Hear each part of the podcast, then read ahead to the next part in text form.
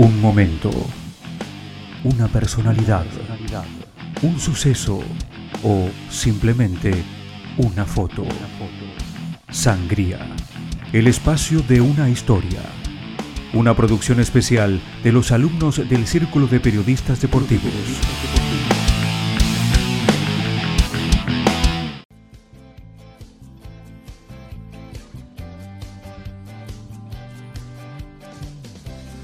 Tuve que, que- que pasar por un montón de etapas, de sufrimiento, de dolor, pero esto también es una conquista colectiva, es una conquista social, es el resultado de años de lucha por parte del colectivo. Muy buenos días para todos y todos. Mi nombre es Dante González y con estas palabras que teníamos de Mara Gómez damos el puntapié inicial a un nuevo podcast para el Círculo de Periodistas Deportivos. En esta ocasión hablaremos sobre futbolistas transexuales en el fútbol femenino de Argentina.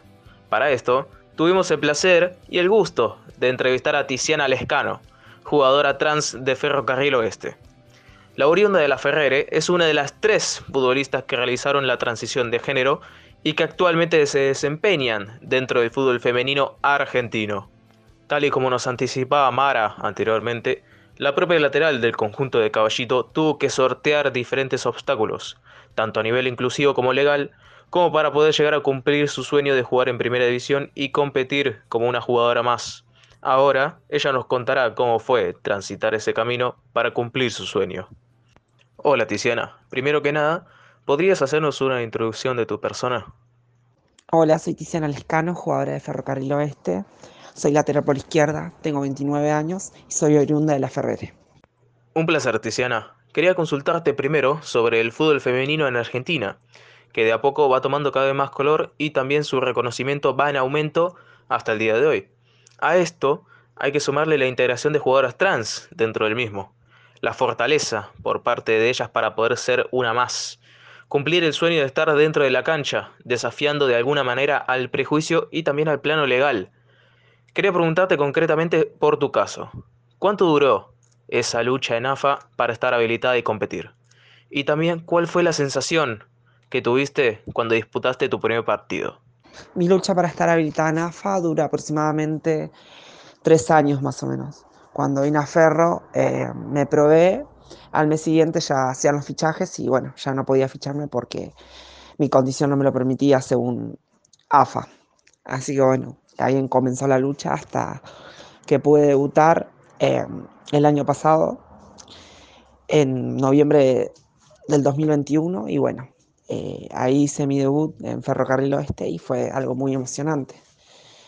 Eh, aproximadamente sentí todas las sensaciones del mundo al entrar a la cancha y fue, fue lo mejor que me pasó porque desde ahí comencé una carrera.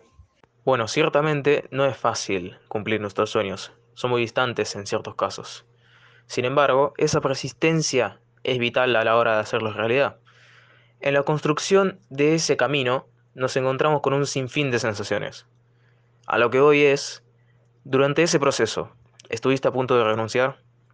Y también preguntarte qué importancia tuvieron tus compañeras, tu familia, tu círculo cercano para permitirte seguir adelante. Durante ese proceso estuve a punto de renunciar porque ya me costaba mucho entrenar siempre al ritmo de mis demás compañeras y no poder jugar. Y era muy triste eh, solamente alentarlas. Eh, me encantaba, pero necesitaba estar en la cancha también. Necesitaba ganarme un puesto. Así que bueno, eh, estuve a punto de dejar una semana antes que me digan que estaba habilitada. El rol que cumplieron mis compañeras y familia fue el siguiente, de, de contenerme mucho, más que nada. Fue, fue algo muy, muy distinto lo que hicieron ellas, porque una cosa era, bueno, ya se te va a dar, y otra cosa es estar todo el tiempo conmigo y aconsejarme a no dejar, eh, decirme seguí, como si fuera que un día para el otro iba a jugar. Eh, fue algo muy lindo. Eh, mis compañeras me apoyaron mucho y mi familia mucho más todavía, porque ellas eran los que me veían volver de los entrenamientos con la cabeza gacha. Eh, también mi ex DT me apoyó bastante, fue el que me, me, dio la cachetada para decir no dejes y le debo mucho a él. Bueno, realmente conmovedora esta lucha, pero pasando a un poquito más de positivismo, te quería preguntarte por último que eh, si de sueños hablamos, ¿se puede decir que cumpliste tu sueño al jugar de manera profesional o aún quedan muchos sueños por cumplir? Em, puedo decir que cumplí un sueño jugar profesionalmente. Em, es algo súper hermoso porque te cruzas con, con pibas de nivel de selección, con pibas que hoy en día eh, tienen un futuro grandísimo porque hay chicas que juegan hoy en día en primera y, y las ves y dentro de poco van a, van a explotar y la verdad que es algo distinto, es un sueño, es, es lo, que, lo que quería y lo que merecía por, por tanto esfuerzo. Eh, tengo pendiente muchas cosas, tengo pendiente eh, jugar en un equipo de afuera, eh, ¿quién dice el día de mañana si me esfuerzo, porque me falta mucho, tengo mucho por aprender, jugar en la selección, que es una meta muy importante. Ahí teníamos a Tiziana Lescano, jugadora de ferro, con un conmovedor testimonio e incluso alentador para aquellas personas que siguen peleando en la búsqueda de sus deseos, luchando contra las adversidades, sea en el fútbol como en cualquier otro aspecto de la vida.